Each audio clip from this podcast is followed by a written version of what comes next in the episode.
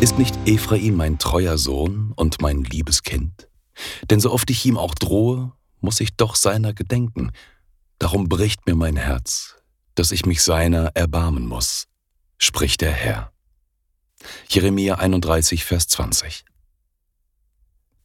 Gott, der reich ist an Erbarmen, hat uns in seiner großen Liebe, die er uns entgegenbrachte, mit Christus zusammen lebendig gemacht, obwohl wir tot waren in unseren Verfehlungen.